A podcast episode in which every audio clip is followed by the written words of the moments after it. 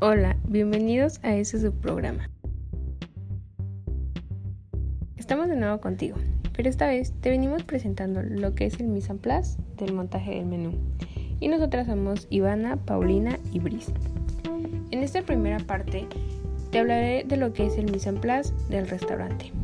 De primera instancia, tenemos que conocer el menú sobre el cual nos basaremos para tener todo preparado, pero si no te lo llegan a dar, de igual forma tú tienes que dar una idea de lo que te puedan pedir, porque es ahí donde tienes que hacer la requisición de tu material del cual necesitarás, necesitarás para llevar a cabo dicho montaje.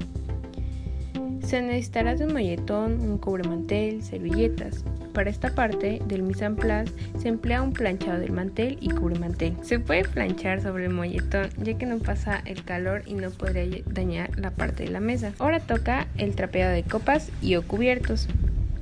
Para poder realizar dicha acción Puedes emplear lo que es agua hirviendo y le puedes poner un poco de vinagre, esto con el fin de quitar manchas en algunas copas o que queden algunas marcas por cualquier cosa. Un ejemplo de lo que viene siendo el marcar o asignar lugares es cuando estás en un evento y tienes que asignar lugares a los comensales o invitados, ya sea que las mesas ya tengan sus nombres de las personas o tú mismo solo los guías a su mesa y al lugar que acordaste.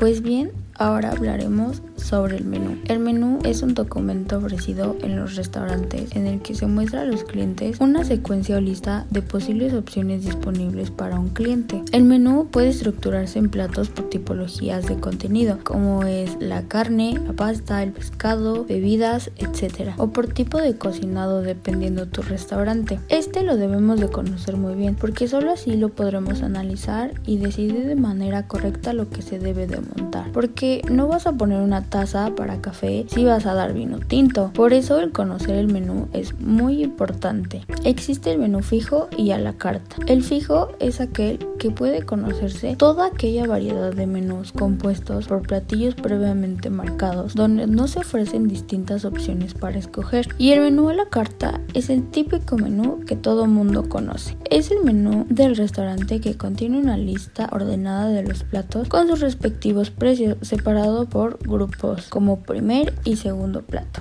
Y bien, tal y como lo dijo Pau, hay que saber bien tu menú para que sepas qué platos, cubiertos, copas y todo lo que va en la mesa sepas poner. Eh, voy a hablarles un poco sobre los cubiertos que tenemos. Primero están los cubiertos estándar, son los que todos tenemos en nuestras casas. Es la cuchara, el cuchillo y el tenedor. Están los cubiertos para las ensaladas. Son tenedor y cuchara, pero de la punta son más redondos. Para el pescado son tenedor y cuchillo. El cuchillo tiene punta en B hacia afuera y el tenedor tiene como una franja en medio que va más hacia abajo para donde está el mango. Está para la carne. Estos son un tenedor grande y un tenedor chiquito y son para trinchar, o sea, solo tiene como las dos aspas del tenedor. Eh, posteriormente tenemos para el té, estas son cucharas chiquitas y tienen la forma normal de todas las cucharas. Están las cucharas para café, estas son mucho más pequeñas que para el té y luego tenemos para el azúcar, son más grandes que las de café, pero menos que las del té y estas tienen como la punta más ancha. En algunos lugares ocupan terrones de azúcar, entonces en vez de estas cucharas vas a tener pinzas. Luego están los cubiertos para el postre, consta de cuchillo, tenedor y cuchara, pero es obvio que no vas a poner todos. O sea, solo pones los tres en dado caso de que tu postre requiera de los tres. Por ejemplo, si tienes salsa, si hay que partirlo, si es sólido y todo esto. Pero si solo es un pastel, pues con un solo cubierto, como una cuchara o como el tenedor, está perfecto. Luego está para las tartas y pastel. Estos son pues las típicas palas que usas para cortar tu pastel de cumpleaños. Tenemos para las guarniciones como son cucharas y tenedores. Estas son por ejemplo para las salsas que ponen en tu mesa. Tenemos para la crema, esta tiene la punta totalmente redonda. Luego tenemos la cuchara para la salsa, esta tiene como un piquito al lado que es para que no derrames tu salsa. La cuchara para los vegetales y para la sopa, la sopa es un pues el típico cucharón que todos tenemos en nuestras casas. Tenemos copas para todo tipo, o sea, para el vino espumoso, el vino tinto, vino blanco, para licor y para agua. Hay que saber diferenciarlas y en este caso te vamos a dar como la descripción de las estándar porque recordemos que hay distintos promotores que tienen las cualidades básicas pero el diseño puede variar. Las copas del vino espumoso son como las copas flauta, estas quedan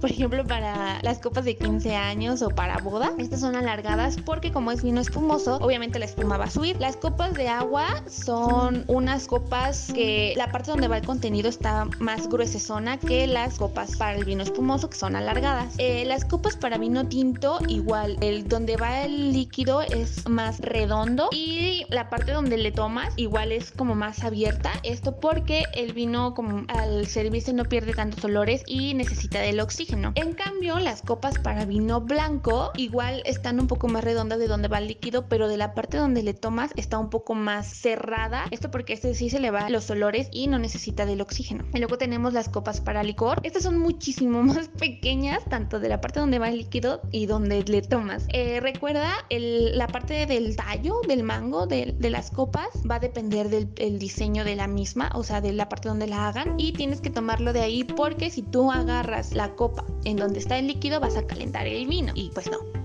de igual manera, las copas de vino que tengas van a depender de los vinos que vas a degustar. Y recuerda que cada comida te disgusta con diferentes tipos de vino y por eso también es importante conocer los tipos de copas que existen. Pero bueno, eso es por hoy todo el tema. Esperamos que haya sido de su total agrado. Este es nuestro último podcast. Espero que hayan aprendido bastante, al igual que nosotras. Que tengan una excelente semana. Gracias.